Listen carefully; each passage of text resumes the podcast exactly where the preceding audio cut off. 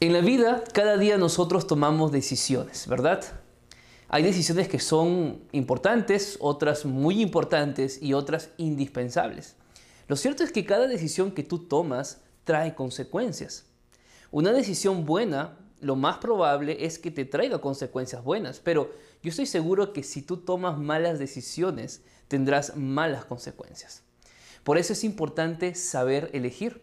Pero dentro de todo este marco de decisiones, hay decisiones que traen consecuencias eternas. Y eso es lo que hoy vamos a ver. ¿Cuáles son esas decisiones que te van a llevar a tener vida eterna o a tener la muerte eterna? ¿Quieres aprender? ¿Quieres saber cuáles son esas decisiones?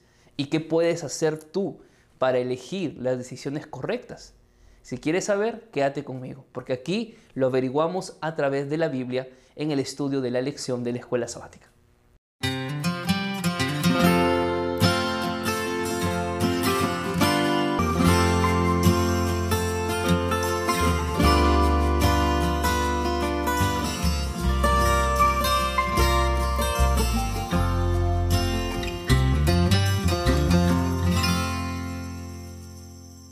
¿Cómo están queridos amigos? Bienvenidos a una nueva semana aquí en mi canal de YouTube. Yo soy el pastor Antonio Araujo, pastor de la Iglesia Adventista en el Perú y gracias por acompañarme. Estamos listos para estudiar la Biblia a través de la lección de la escuela sabática. ¿Ya tienes ahí tu lección? A ver, ¿cuántos tienen su lección allí? Yo lo tengo ya, estamos en la lección número 8. Imagínense, ya nos quedan solamente 5 lecciones y acabamos el trimestre. La pregunta es, Continuamos el próximo año. ¿Qué, opinan ustedes? ¿Qué dicen? Me gustaría saber su opinión. Y desde ya muchas gracias por, a todos los que ya se han unido a mi, eh, a mi cuenta allí en Instagram. Gracias a los que aún no lo han hecho, vayan desde ya porque allí puedo interactuar más cerca con ustedes. Respondo preguntas, comparto algunas algunos consejos diarios, algunos videos, así que vayan a mi Instagram, síganme y también tenemos la comunidad en Telegram. Así que, y si por ahí no te has suscrito al canal de YouTube hasta este momento, hazlo ahora. Activa la, campanita para que te lleguen notificaciones cada vez que subamos un nuevo video en este canal. ¿Estás listo para empezar? ¿Sí? ¿Qué te parece si hacemos una oración allí donde estás? Acompáñame. Vamos a pedirle a Dios que sea nuestro maestro en esta semana en esta clase. Querido Padre que estás en el cielo, muchas gracias porque nos diste vida, Señor. Y la vida es un regalo que no merecemos, que pero tu gracia nos alcanzó. Y hoy queremos estudiar tu palabra, queremos que tú seas nuestro maestro, queremos que tú seas quien nos enseñe las verdades que están escritas en esta semana en la lección de la escuela sabática y al mismo tiempo que nos ayudes a tomar decisiones correctas. En el nombre de Jesús. Amén, Señor. Iniciamos con el día domingo de la lección. Lleva por título El árbol de la vida.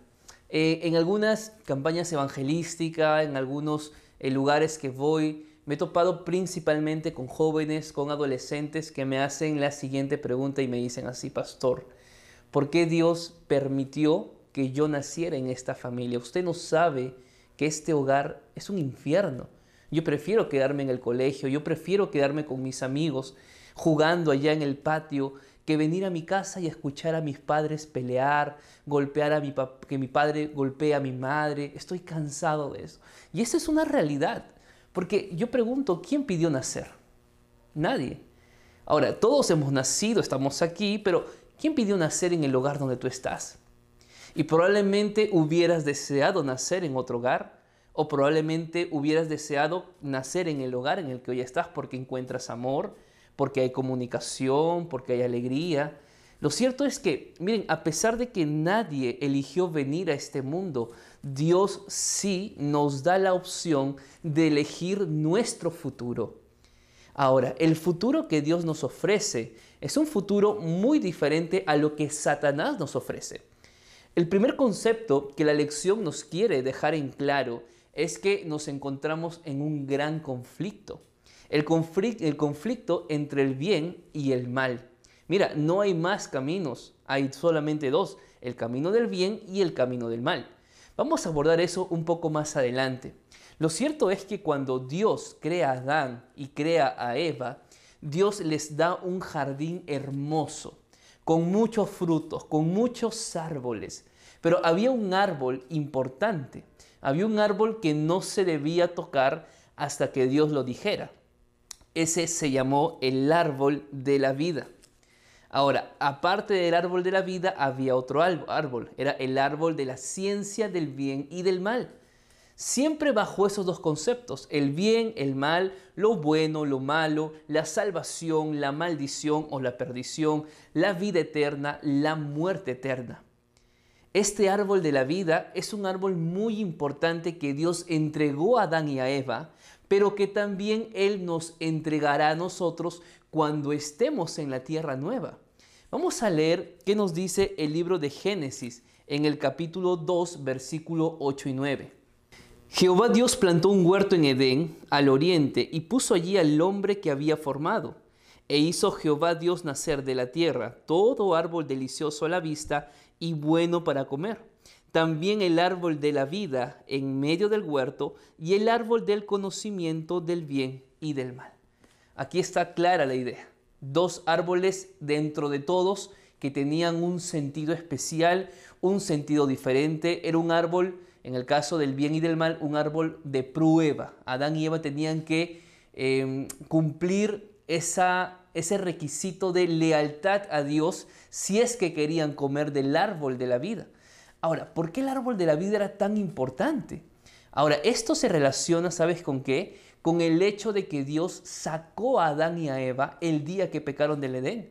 Muchos consideran que cuando Dios expulsa a Adán y a Eva y coloca ángeles en la puerta del Edén para que no volvieran a entrar, muchos consideran de que Dios era un Dios injusto, un Dios sin misericordia, un Dios que no tenía ganas de perdonar a Adán y a Eva, un Dios malvado, diferente a su carácter que en la Biblia enseña. Pero en realidad la Biblia nos enseña que la expulsión de Adán y de Eva fue un acto de misericordia de Dios. Averigüémoslo, vamos a averiguarlo, vamos a buscar en la Biblia qué nos dice Génesis 3, 22 y 23. Luego dijo Jehová Dios, el hombre ha venido a ser como uno de nosotros, conocedor del bien y el mal. Ahora pues, que no alargue su mano, tome también del árbol de la vida, coma y viva para siempre. Y lo sacó Jehová del huerto de Edén para que labrara la tierra de la que fue tomado. Cuando Dios saca a Adán y a Eva del huerto del Edén, es porque Dios estaba evitando que Adán y Eva, Adán y Eva, que ahora ya eran pecadores porque ya conocían el bien y el mal, habían pecado, ahora Dios no quería que alargaran su mano y coman del árbol de la vida y sean pecadores inmortales pecadores para siempre.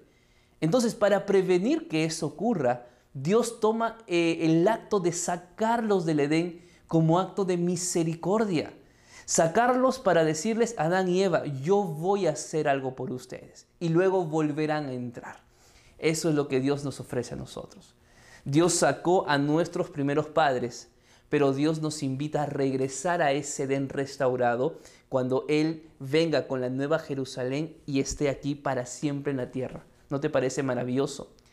Pero para estar en ese lugar de la tierra nueva, porque nuestro hogar, si bien es cierto, parte de nuestro hogar es el cielo, porque estaremos allá mil años, pero nuestro hogar en sí es la tierra y volveremos a la tierra nueva. ¿Y qué es lo que dice, por ejemplo, el libro de Apocalipsis 2.7, Apocalipsis 22.2 y 22.14? dice que justamente comeremos del árbol de la vida cuando estemos ya en la tierra nueva y ya no haya pecado en nosotros. ¿Con qué fin? Con el fin de ser ahora seres perfectos, inmortales y eternos. Gracias a ese árbol de la vida eterna. ¿No es maravilloso? La pregunta es, para que tú comas de ese árbol, para que tú tengas la experiencia de estar en, en el nuevo Edén restaurado, hoy tienes que tomar decisiones elegir entre el bien y el mal. Vamos a ver qué más nos explica la lección de esta semana. La lección en el día lunes lleva por título No hay término medio y esto es un concepto que tienes que tenerlo muy claro en tu experiencia cristiana y en tu vida en general. ¿Por qué? Mira, o es vida o es muerte. Tú eliges. O eres trigo o eres cizaña. O eres frío o caliente o eres tibio. O eres un corderito de Dios o eres un cabrito. O eres de Dios o eres del diablo. Mira, no hay término medio. Ya Jesús dijo, nadie puede servir a dos señores. Tú tienes que tomar una decisión en la vida. Porque si tú pretendes creer de que a Dios le vas a servir y al diablo también, es imposible.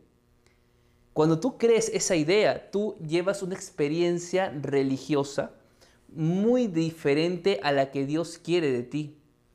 Y el problema es que cuando comenzamos a servir a Dios, a dos dioses, a tres dioses, cuando empezamos a dividir nuestra adoración a diferentes cosas de la vida, lo único que está pasando es que no estamos creciendo íntegramente, completamente.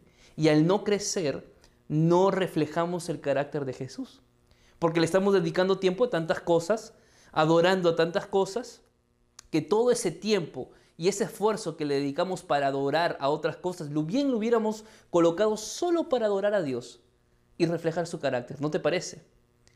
No hay término medio y es justamente los textos bíblicos que aparecen allí en la lección en el día lunes. Vamos a leer Juan 3:16. Veamos qué nos dice. De tal manera amó Dios al mundo que ha dado a su Hijo unigénito para que todo aquel que en Él cree no se pierda, sino que tenga vida eterna. Aquí tú empiezas a, tomar decisiones. Creer en Dios o no creer en Dios. Si tú no crees en Dios, bueno, pero déjame hablar para los que quieren creer en Dios. El que quiere creer en Dios no se pierde. Es decir, se salva. Entonces aquí viene la segunda decisión. Salvación o perdición. Lo cierto es que cuando nosotros elegimos creer, elegimos la salvación. Al elegir la salvación, elegimos tener vida eterna. Y lo contrario a la vida eterna es la muerte eterna. Es decir, si tú decides no creer en Dios, entonces te vas a perder. Y si te pierdes, lo que va a llegar a tu vida como consecuencia es la muerte eterna. Tú tienes que elegir. Mira, Dios no va a tomar las decisiones por ti. Jamás. Jamás va a tomar una decisión por ti. Porque Dios te creó un ser libre. Por eso te dio libre albedrío, para que tú tomes tus decisiones. Pero eso sí, si hoy tú quieres tomar decisiones, mañana asume las consecuencias. Entonces Dios no te impone tomar un estilo de vida. Lo que Dios te dice es que Él quiere darte vida eterna. Yo no sé si tú quieres elegir la muerte. Yo no sé si tú quieres perderte para siempre. Yo no sé si tú quieres morir eternamente. Yo no, yo no quiero eso. Yo cuando veo en la Biblia y encuentro esperanza, yo digo, yo quiero ser como Jesús. Yo quiero estar en la tierra nueva. Yo quiero conocer a Adán y a Eva. Yo quiero comer del fruto de la vida. ¿No te parece eso maravilloso? Entonces elige la vida. Elige creer. Al elegir creer, elige salvarte. Al elegir salvarte, eliges la vida eterna. Veamos un texto más, Romanos capítulo 6, versículo 23. Veamos qué nos dice. Porque la paga del pecado es muerte, pero la dádiva de Dios es vida eterna en Cristo Jesús, Señor nuestro. Aquí el apóstol Pablo habla de dos regalos, el regalo del pecado y el regalo del Hijo de Dios. ¿Cuál es el regalo del pecado? Cuando tú vives en el pecado o continúas practicando el pecado, continúas en tu rebeldía, continúas en tu insensatez, continúas en seguir haciéndote daño y haciendo daño a tus seres queridos a pesar que sabes que estás en el error, pero disfrutas de hacer lo que es malo, tu consecuencia es la muerte. Porque la paga del pecado, o el salario del pecado, o lo que el pecado te retribuye, la consecuencia del pecado es la muerte. Pero Dios también tiene un regalo para ti. Y el regalo o la dádiva de Dios es la vida eterna. No hay término medio. Vamos a ver un texto más que está allí nada más en Romanos capítulo 8, versículo 6. Veamos qué nos dice. El ocuparse de la carne es muerte, pero el ocuparse del espíritu es vida y paz. Dos diferencias. No hay término medio. O te ocupas de la carne o te ocupas del espíritu. Pastor, ¿qué es ocuparse de la carne? Ocuparse de la carne es continuar viviendo con tus deseos pecaminosos. Alimentar tus deseos pecaminosos. Alimentar esos pensamientos eh, que están haciéndote daño y que te están llevando a cometer pecado. Los pecados carnales están registrados en Efesios, en Gálatas capítulo 5. No lo vamos a leer aquí, pero tómate un tiempo para leer cuáles son esos pecados de la carne, ¿está bien? O el fruto de la carne. Pero en contraste con el fruto de la carne, en contraste con esto está el espíritu. O te ocupas de la carne o te ocupas del espíritu. Pero si tú te ocupas del espíritu, lo que va a ocurrir en tu vida ahora es que vas a tener vida y vas a tener paz. Vida porque ya tienes vida, pero Dios te ofrece vida eterna. Porque cuando caminas con el Espíritu Santo, el Espíritu Santo transforma tu carácter. Y al transformar tu carácter, tu carácter es reflejado, o el reflejo de tu carácter es el carácter de Cristo. Y lo que vamos a llevar al cielo es el carácter de Cristo reflejado en nuestra vida. Entonces, ocuparse del Espíritu es recibir la vida eterna. No hay término medio. O eliges la vida o eliges la muerte. O eliges alimentar los deseos carnales o eliges alimentar los deseos del Espíritu que te van a traer vida eterna y paz a tu corazón. Probablemente hoy no tienes paz.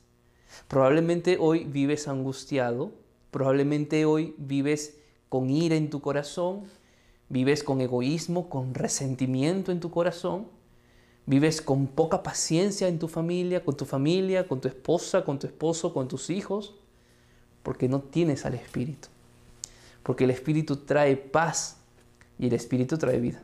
El día martes de la lección lleva por título La vida y el bien, la muerte y el mal, la bendición y la maldición. Dios no es un Dios áspero, Dios no es un Dios egoísta. Dios busca tu salvación. Por eso estás ahora con vida. No estás con vida porque mereces la vida, sino porque Dios es paciente no queriendo que perezcas, sino de que te arrepientas. Ahora, en este proceso de tomar decisiones, cuando tú tomas una decisión equivocada que puede traer consecuencias para la vida eterna, Dios no te abandona si tomaste una mala decisión. Dios, como dice el Espíritu de Profecía, Dios no te desechó, Dios no te abandonó. Cuando tú elegiste mal, a Dios le dolió, Dios se entristeció y Dios te perdonó pero tienes que asumir las consecuencias. Pero aun cuando Dios te perdona tus malas decisiones, Él es tan paciente y Él es tan misericordioso que te da una segunda oportunidad. Ahora, tú me dices, pastor, pero ya volví a fallar en la segunda oportunidad. ¿Qué hago, pastor? Dios te da una tercera oportunidad. Mira, no importa cuántas oportunidades Dios te dé. Un día esas oportunidades tendrán su fin, claramente. Pero mientras hoy Dios te dé el tiempo de la gracia, Dios te está dando la oportunidad para que te arrepientas. Si te caíste mil veces, te levantas mil un veces. Si fallaste a Dios cien veces, le pides perdón las cien y te vuelves a levantar. Pero no puedes quedarte en el, con, con el concepto de que por tanto fallarle a Dios, Dios ya te desechó. Mira, hay algo con lo que tú no vas a poder contra Dios, es con su carácter. Su carácter es amor. Él está dispuesto a perdonarte. No importa las veces que sea. Por eso Jesús dijo hasta 70 veces 7, es decir, las veces que sean necesarias. Ese principio que Jesús le dio a Pedro es el principio del cielo.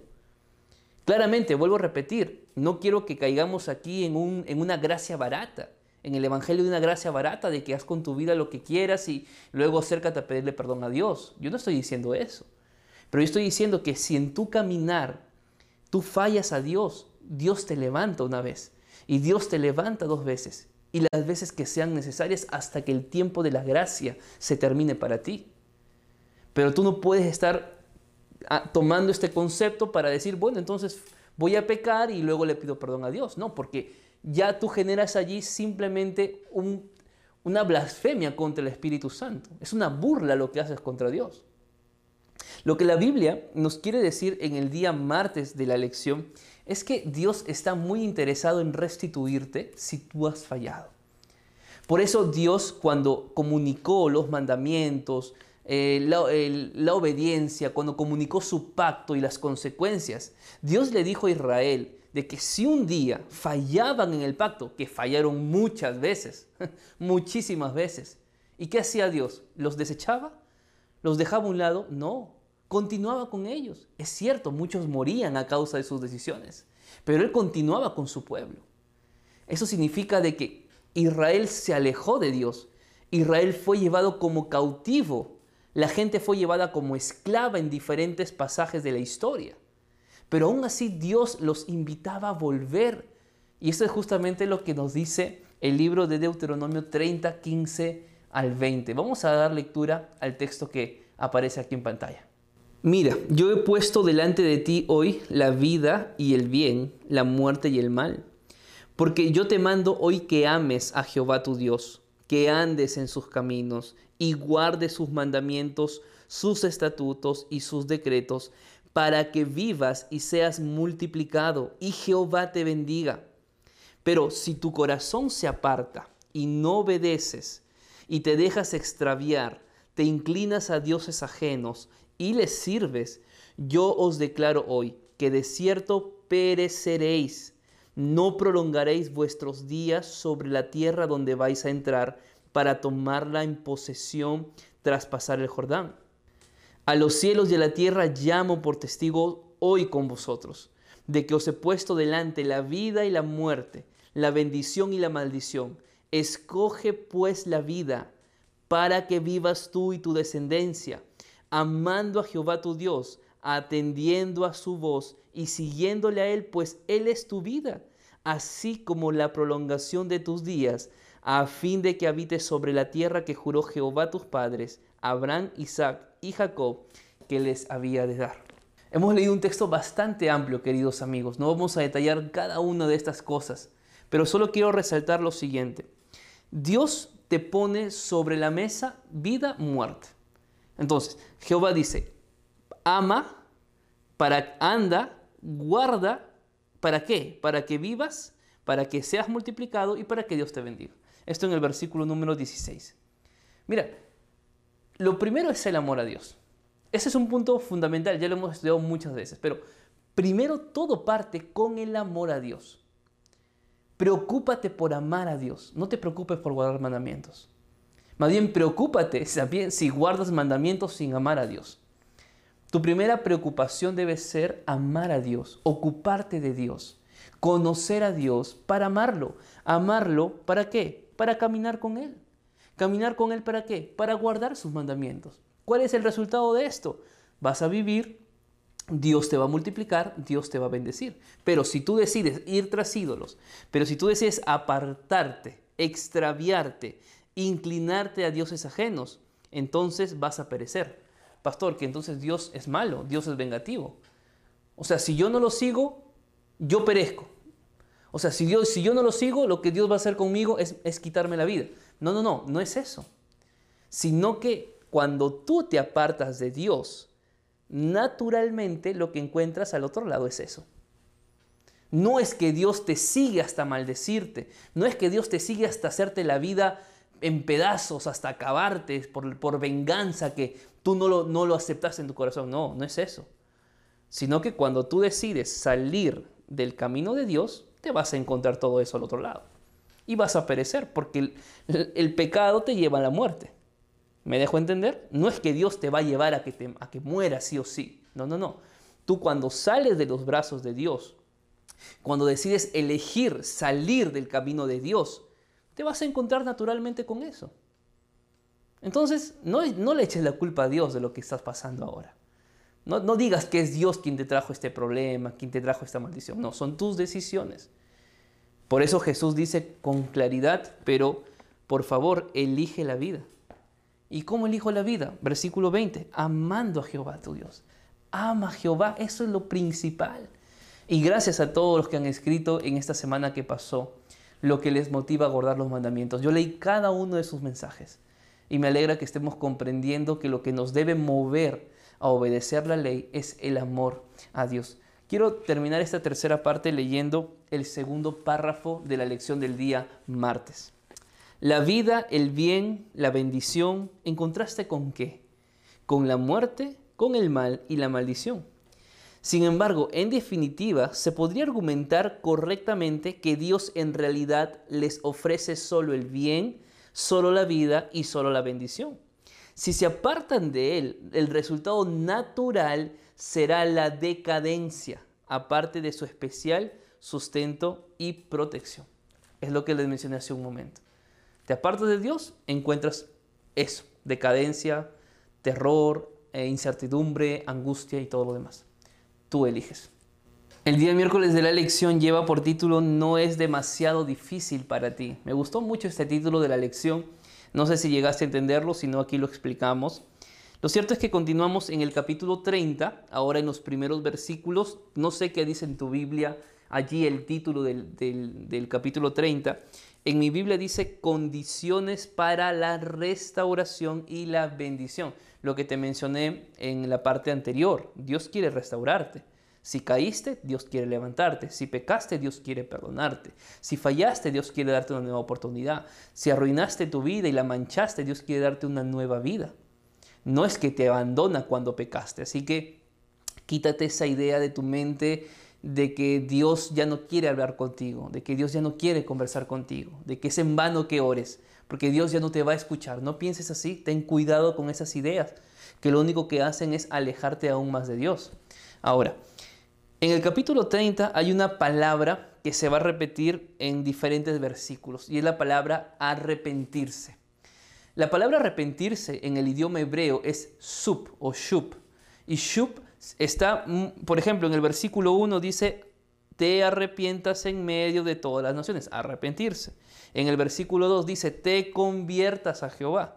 En el versículo 3 dice, entonces Jehová hará volver.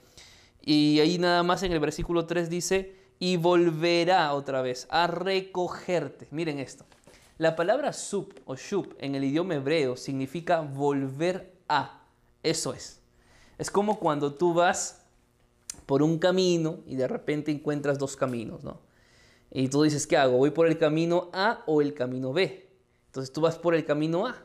Pero si vas por el camino A te das cuenta que más adelante no hay salida. Entonces, ¿qué haces? Shup, regresas. Regresas al camino donde empezaste para continuar por el camino que es correcto.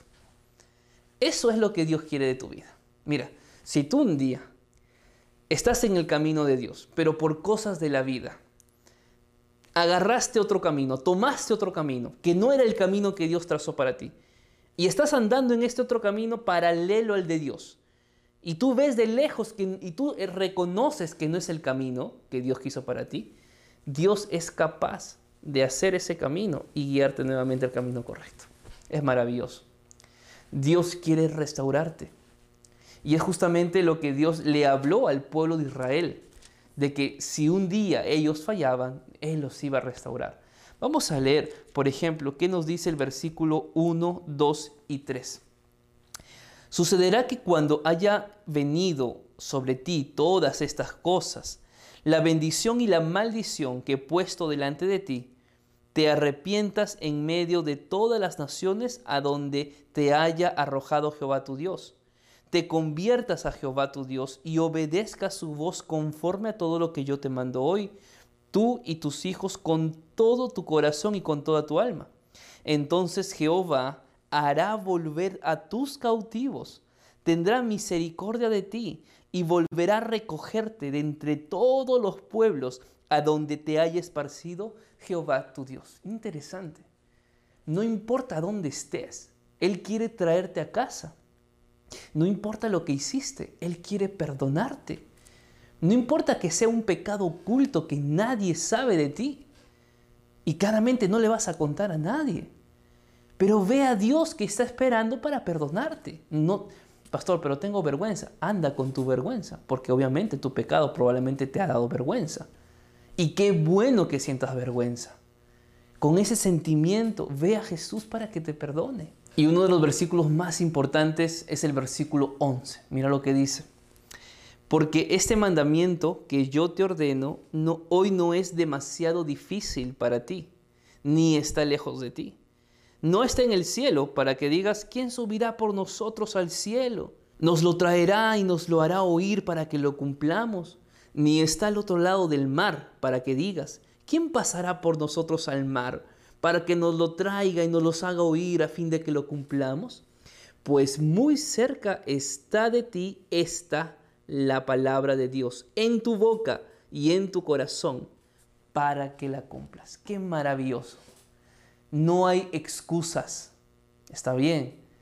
La palabra está aquí, en mis manos, está en tus manos. La palabra de Dios está en tu mente y está en tu corazón. Por favor, no digas de que no conoces la verdad. No me digas que no sabes lo que es bueno y lo que es malo. Ya está en la Biblia, lo estamos estudiando cada semana. Tú eres consciente de las decisiones que estás tomando. Por favor, elige la vida, no elijas la muerte. Por favor, que tus actos sean actos que Dios esté de acuerdo, actos que honren el nombre de Dios y no actos que deshonren su nombre y deshonren tu vida. Ten mucho cuidado, mi querido amigo, mi querida amiga, con lo que haces con tu vida. Pero no hay excusas. Dios te entregó su palabra. Dios te dio su palabra, sus mandamientos. Está en ti obedecerlos o ir por el otro lado donde ya sabes que vas a encontrar tinieblas. El día jueves de la lección lleva por título una cuestión de adoración. Miren, el tema de la adoración es muy importante en la Biblia. Es uno de mis temas favoritos cuando hablo a los hermanos de la iglesia. Y aunque aquí no lo vamos a hablar muy detalladamente por el tiempo, solo quiero dejar algunas ideas importantes. Miren, adorar es un verbo y un verbo significa que es una acción. Adorar no es teoría, adorar es práctica. ¿Está bien?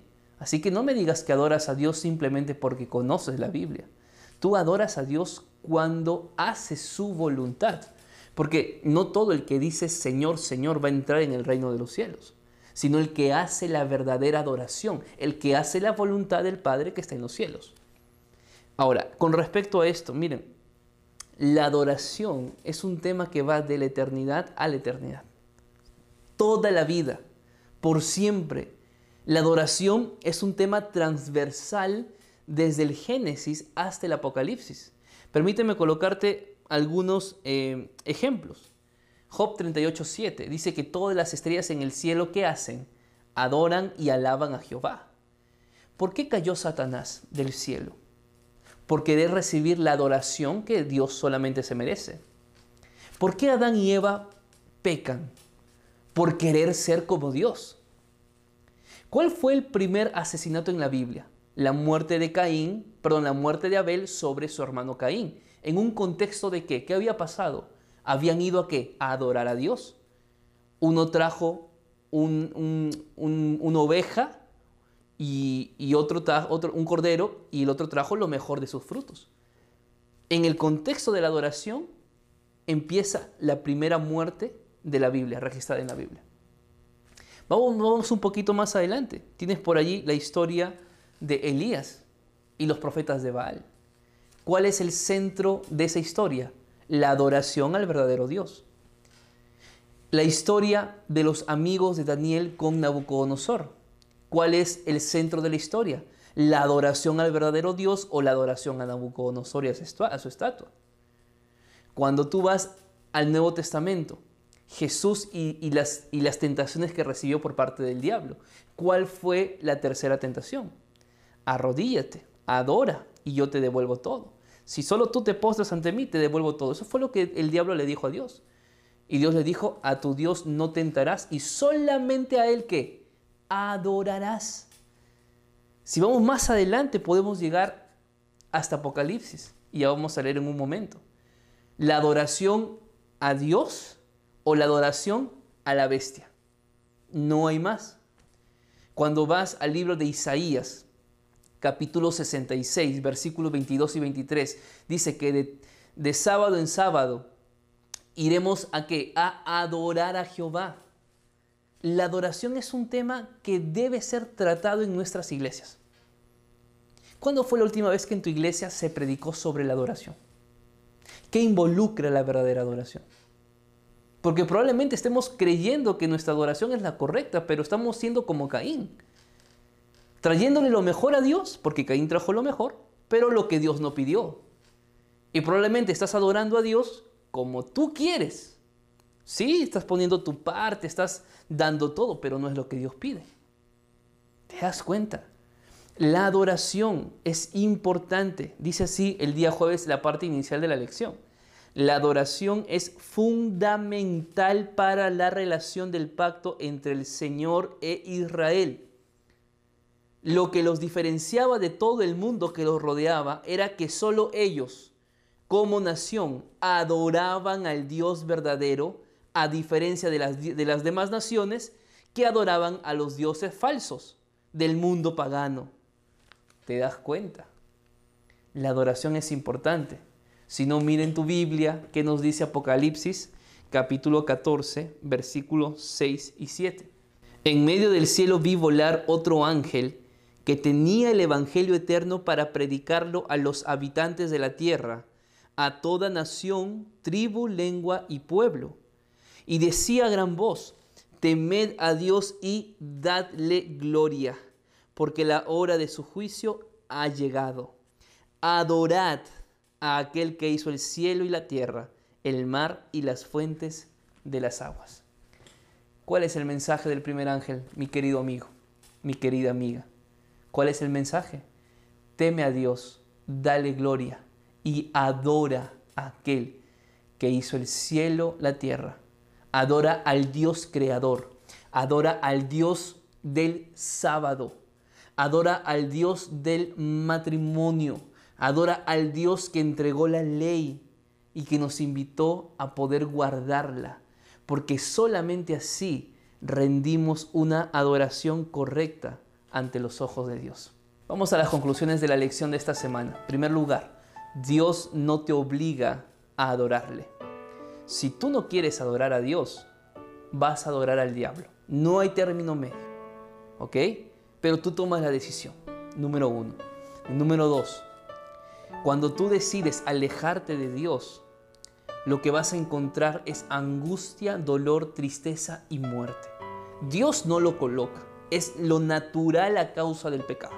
Así que toma una decisión, pero elige la vida hoy. Número 3.